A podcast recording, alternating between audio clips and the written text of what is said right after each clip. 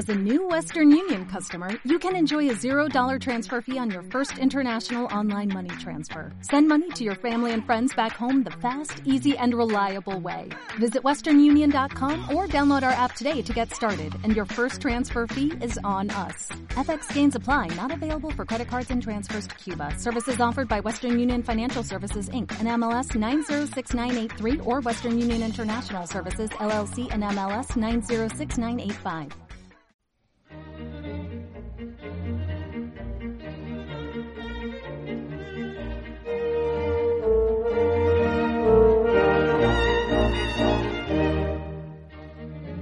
Pellejo de asno de Charles Perrault.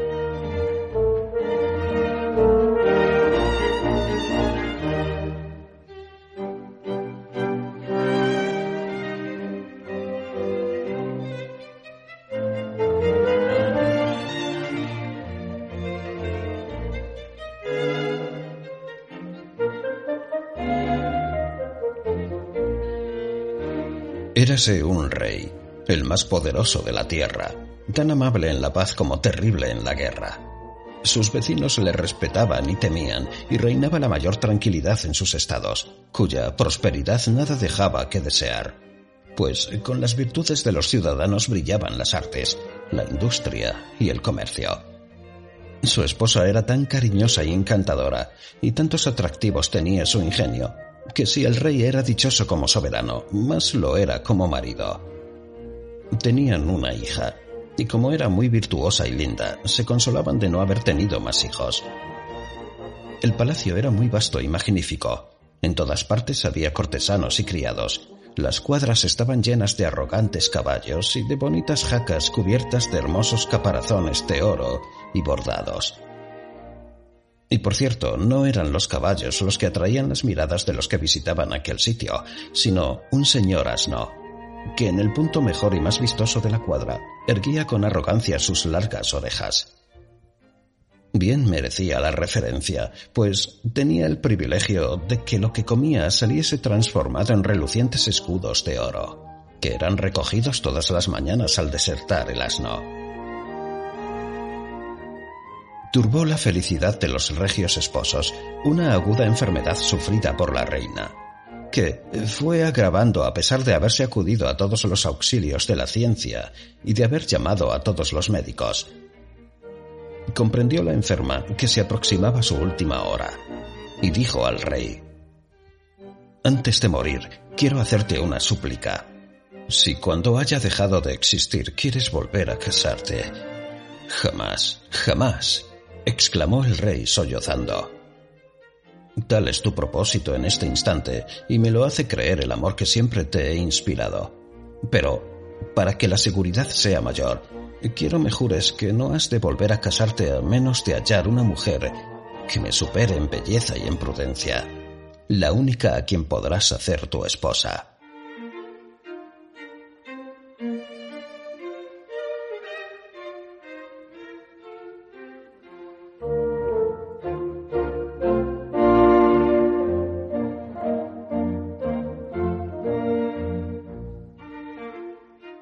Los ojos llenos de lágrimas, lo juró el príncipe. Y poco después la reina exhaló en sus brazos el último suspiro, siendo grande la desesperación de su esposo. El dolor trastornó algo su razón, y a los pocos meses dio en mandar comparecer a su presencia a todas las jóvenes de la corte, después a las de la ciudad, y luego a las del campo, diciendo que se casaría con la que fuera más bella que la reina difunta pero como ninguna podía compararse con ella, todas eran rechazadas. El rey acabó por dar evidentes muestras de locura, y cierto día declaró que la infanta, que era realmente más bella que su madre, sería su esposa. Los cortesanos le hicieron presente que tal boda era imposible, porque la infanta era hija suya. Pero, como es difícil hacer entrar en razón a un loco, el rey vociferó que querían engañarle, pues él no tenía hijas. La pobre princesita, al saber lo que ocurría, fuese llorosa a encontrar a su madrina, que era la más poderosa de las hadas, la que exclamó al verla, Sé lo que te trae a mi casa. Como tu padre desgraciadamente ha perdido la razón, no conviene que le contraríes abiertamente. Dile que antes de acceder a ser su esposa, quieres un vestido de color de cielo, y no podrá dártelo. Siguió la princesa el consejo de la hada, y el rey llamó a todas las modistas y les dijo que las ahorcaría si no hacían un vestido de color de cielo. Impulsadas por el miedo, pusieron manos a la obra. A los dos días tenía el vestido la infanta, que con lágrimas en los ojos se vio obligada a reconocer que su deseo había quedado satisfecho. Su madrina, que estaba en palacio, le dijo en voz baja, Pide un vestido más brillante que la luna, y no podrá dártelo. Apenas hizo la demanda la princesa, el rey mandó llamar al que estaba encargado de los bordados de palacio, y le dijo, Quiero dentro de cuatro días un vestido más brillante que la luna. En el plazo señalado, la infanta tuvo el vestido que eclipsaba el brillo de la luna. Al verlo la madrina murmuró al oído de su ahijada, Pide un vestido más brillante que el sol, y no podrá dártelo.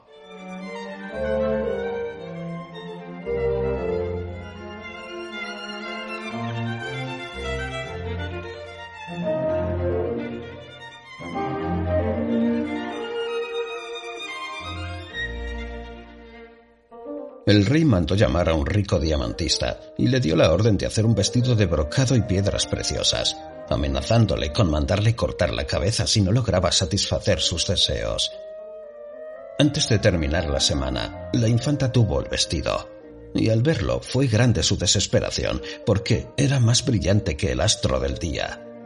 Entonces le dijo su madrina, Mientras posea el asno que constantemente llena su bolsa de escudos de oro, podrá satisfacer todos tus deseos. Pídele el pellejo del asno. Como en tan rara bestia consiste en sus principales recursos, no te lo dará.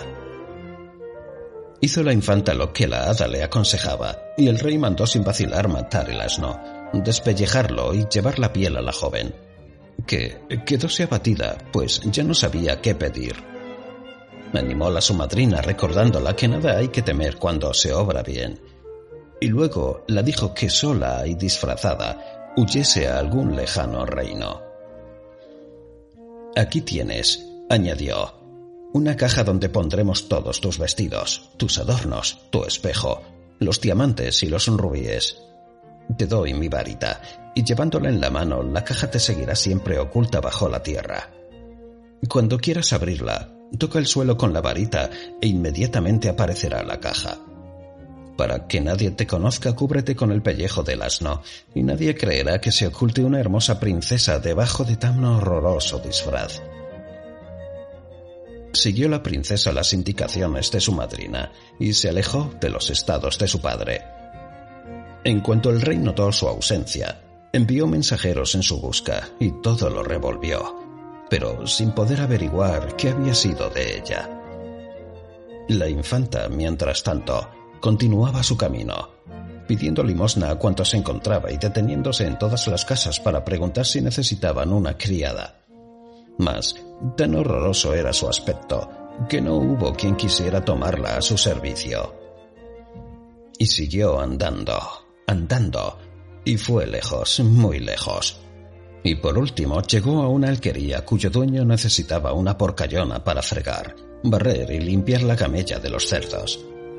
Relegada a un rincón de la cocina, burlábanse de ella los criados, que procuraban contrariarla y molestarla, siendo blanco de sus groseras burlas.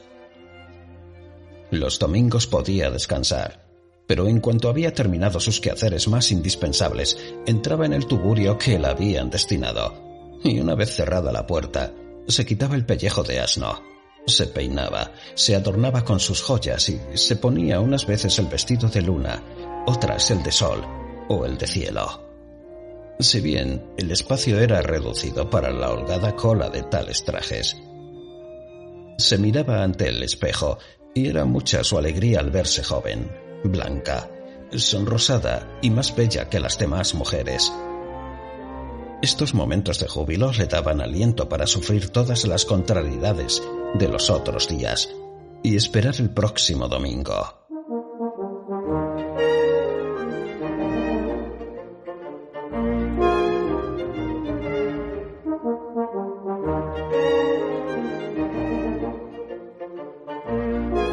Olvidé decir que en la alquería donde había hallado colocación la infanta tenía su corral un rey muy poderoso, y que allí se criaban las aves más raras y los animales más preciosos, que ocupaban diez grandes patios.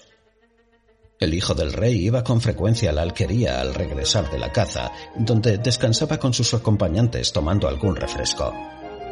El príncipe era muy arrogante y bello, y al verle pellejo de asno desde lejos, conoció por los latidos de su pecho que debajo de sus harapos aún latía el corazón de una princesa. Sin poder evitarlo, se decía. Sus maneras son nobles, hermoso el rostro, simpático su aspecto. Dichosa la mujer que logre merecer su amor. Si él me hubiese regalado un vestido, sería para mí más rico que el del sol y el de la luna. Un día se detuvo el príncipe en la alquería y recorriendo los patios para examinar las aves y los animales, llegó delante del mísero aposento donde vivía Pellejo de Asno, y por casualidad se le ocurrió mirar por el ojo de la cerradura. Como era domingo, vio a la porcayona vestida de oro y diamantes, más hermosa que el sol. El príncipe contemplóla deslumbrado sin poder contener los latidos de su corazón y por más que le admiraba el vestido, más le admiró su belleza. El blanco y sonrosado color de su tez, los arrogantes perfiles de su cara y su espléndida juventud, unido todo a cierto aire de grandeza realzada por la modestia, que era espejo del alma, enloquecieron de amor al príncipe.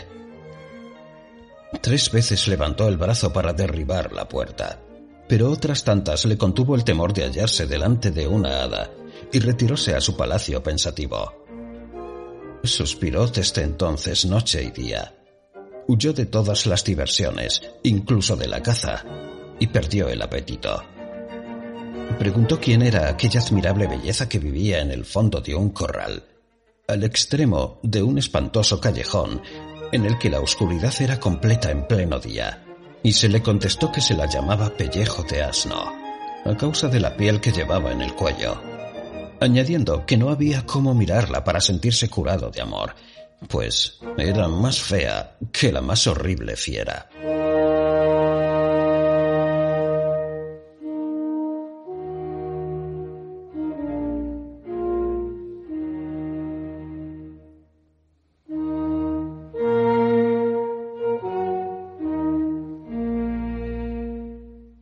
Por más que le dijeron, no quiso creerles pues guardaba grabada en su corazón la imagen de la infanta. La reina, que no tenía otro hijo, lloraba sin cesar al verle languidecer. En vano le preguntó en qué consistía su enfermedad, pues el príncipe permaneció mudo. Y lo único que pudo lograr fue le dijera que deseaba comer una empanada hecha por pellejo de asno. No supo la reina a quién se refería su hijo, y habiéndolo preguntado, le contestaron Cielo santo. Pellejo de asno es, señora, un negro topo más asqueroso que el más sucio pinche de cocina. No importa, exclamó la reina. Puesto que el príncipe quiere una empanada hecha por ella, es necesario darle gusto. La madre amaba extraordinariamente a su hijo, y si le hubiese pedido la luna, hubiera procurado dársela.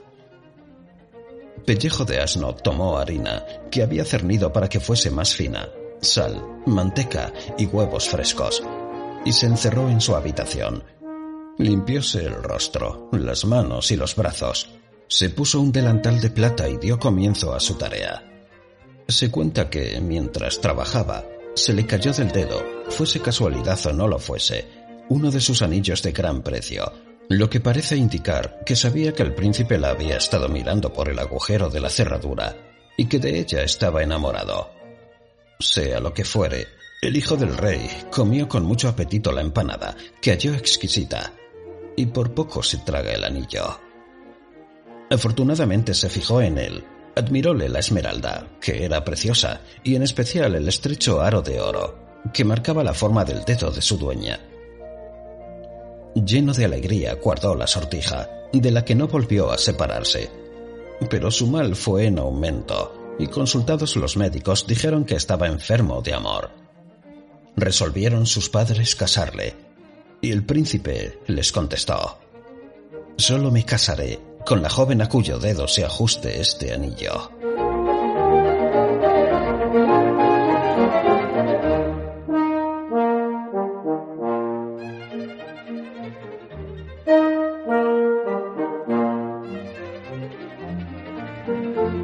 Grande fue la sorpresa del rey y de la reina al oír tan extraña exigencia, pero como el estado del príncipe era muy grave, no se atrevieron a contrariarle e inmediatamente anunciaron que se casaría con el príncipe la joven, aunque no fuese de sangre real, cuyo dedo entrara en el anillo. Todas se dispusieron a hacer la prueba, y hubo charlatanes que prometieron adelgazar los dedos, proponiéndose ganar algunos escudos, como aquellos que no teniendo ningún oficio ni sabiendo cómo vivir de su trabajo, se meten a curanderos para convertir en comida la lana que trasquilan al prójimo. Joven hubo que rascó su dedo con un cuchillo.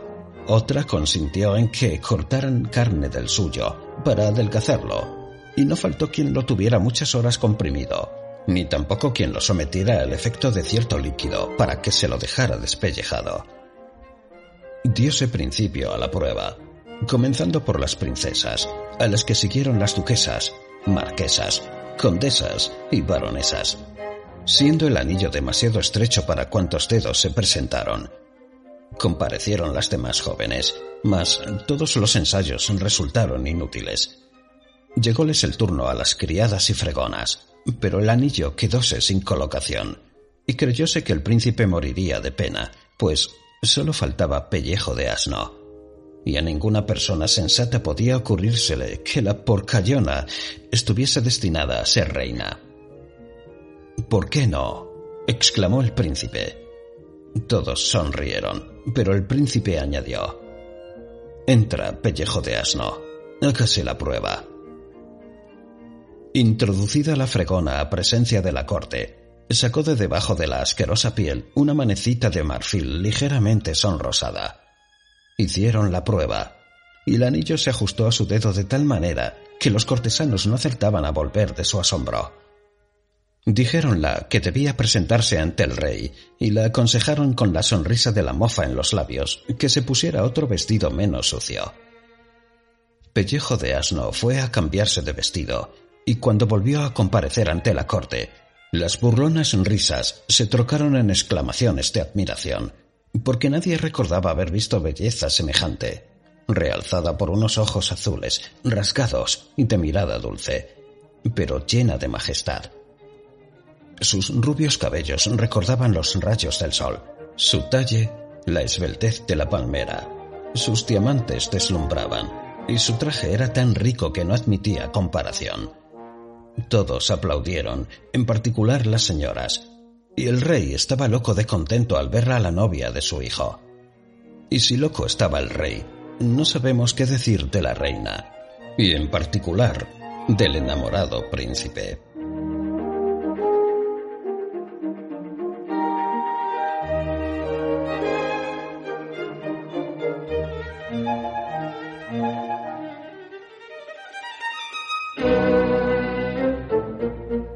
Inmediatamente se dieron las órdenes para que se celebrara la boda, y el rey convidó a todos los monarcas vecinos, quienes abandonaron sus estados, montados unos en grandes elefantes, otros caballeros en corceles con arneses de oro y plata, y algunos se embarcaron en naves que tenían velas de púrpura.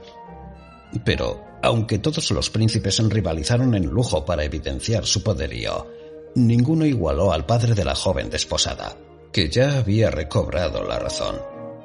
Grande fue su sorpresa y mayor su alegría al encontrar a su hija, a quien abrazó llorando de júbilo, y tanto como su sorpresa fue el contento del príncipe al saber quién era su novia. En aquel instante apareció la madrina, que contó todo lo ocurrido, y luego celebráronse las bodas, y todos fueron dichosos.